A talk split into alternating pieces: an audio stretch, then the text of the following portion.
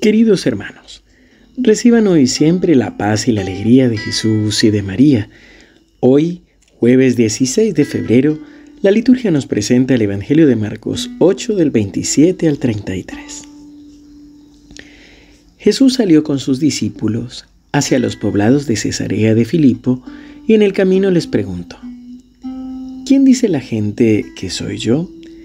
Ellos le respondieron, algunos dicen que eres Juan el Bautista, otros Elías y otros algunos de los profetas. ¿Y ustedes, quién dicen que soy yo? Dijo Pedro, tú eres el Mesías. Jesús les ordenó terminantemente que no dijeran nada acerca de él y comenzó a enseñarles que el Hijo del Hombre debía sufrir mucho y ser rechazado por los ancianos, los sumos sacerdotes y los escribas que debía ser condenado a muerte y resucitar después de tres días, y les hablaba de esto con toda claridad. Pedro, llevándolo aparte, comenzó a reprenderlo, pero Jesús, dándose vuelta y mirando a sus discípulos, lo reprendió diciendo, Retírate, ve detrás de mí, Satanás, porque tus pensamientos no son los de Dios, sino los de los hombres. Palabra del Señor. Gloria a ti, Señor Jesús. Es lindo ver cómo el Evangelio de Marcos ha sido escrito para ser leído de una vez y desde el principio nos dice cuál es el plan de enseñanza que tiene este Evangelio. Y es que lo primero es mostrar a Jesús como Mesías y después mostrarlo como Hijo de Dios.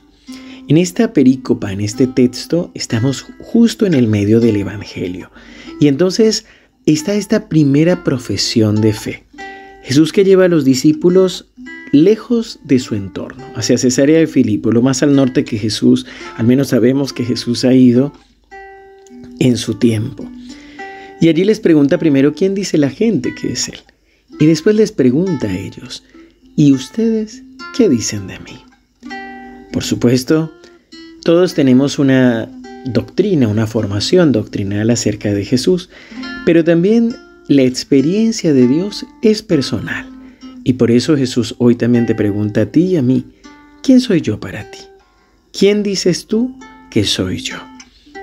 Y aquí es donde en boca de Pedro, el evangelista, pone esta profesión de fe, esta confesión de fe.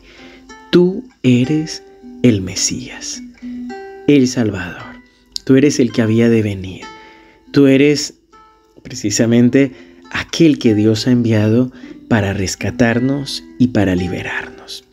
Y aquí Jesús trata de enseñarnos que no es el Mesías militar que ellos esperaban, sino que cuál es el plan de Dios para el Mesías, el que tiene que entregarse, el que va a morir, pero que también va a resucitar con el poder de Dios. Y es que a veces nos puede pasar como Pedro, tener momentos de lucidez, de experiencia de Dios, y pensar que ya no las sabemos todas, que ya entendemos todo y empezamos hasta a enseñarle a Jesús cómo tiene que hacer. Aquí Pedro lleva parte a Jesús y lo reprende, como diciéndole, eso no puede suceder, eso no es lo que hace el Mesías. Bueno, tú y yo también tenemos estos momentos en los que tal vez renegamos de Dios, renegamos de nuestras circunstancias, de las situaciones, pero aquí Jesús usa una expresión fuerte porque es la misma que usa para los endemoniados, para los que están eh, bajo la influencia o la molestia de espíritus inmundos. Ve detrás de mí, Satanás, retírate. Y aquí hay una clave. Tus pensamientos no son los de Dios, sino los de los hombres. A ese mismo Pedro que en su momento había proclamado eh, realmente el ser de Jesús, ahora el mismo Jesús lo está reprendiendo. Y aquí hay un punto clave. Aunque si bien nosotros amamos a Dios, seguimos al Señor y nos formamos, es posible que todavía haya en nosotros áreas de humanidad, es decir, áreas de incredulidad, áreas en las que todavía falta que Jesús entre totalmente y que realmente ilumine nuestro actuar. Esta es la clave.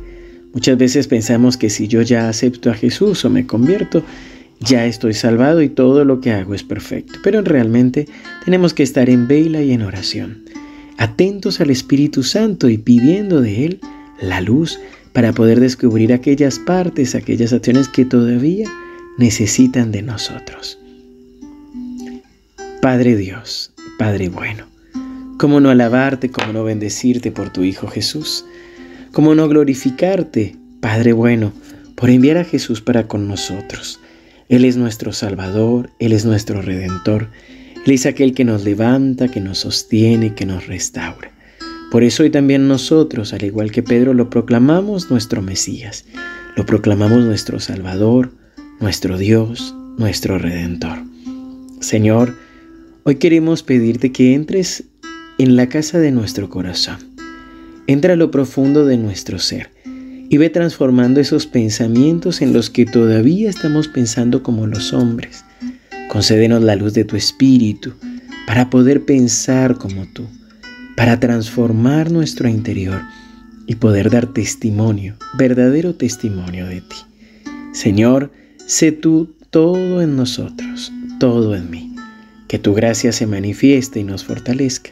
En el nombre del Padre, y del Hijo, y del Espíritu Santo. Amén.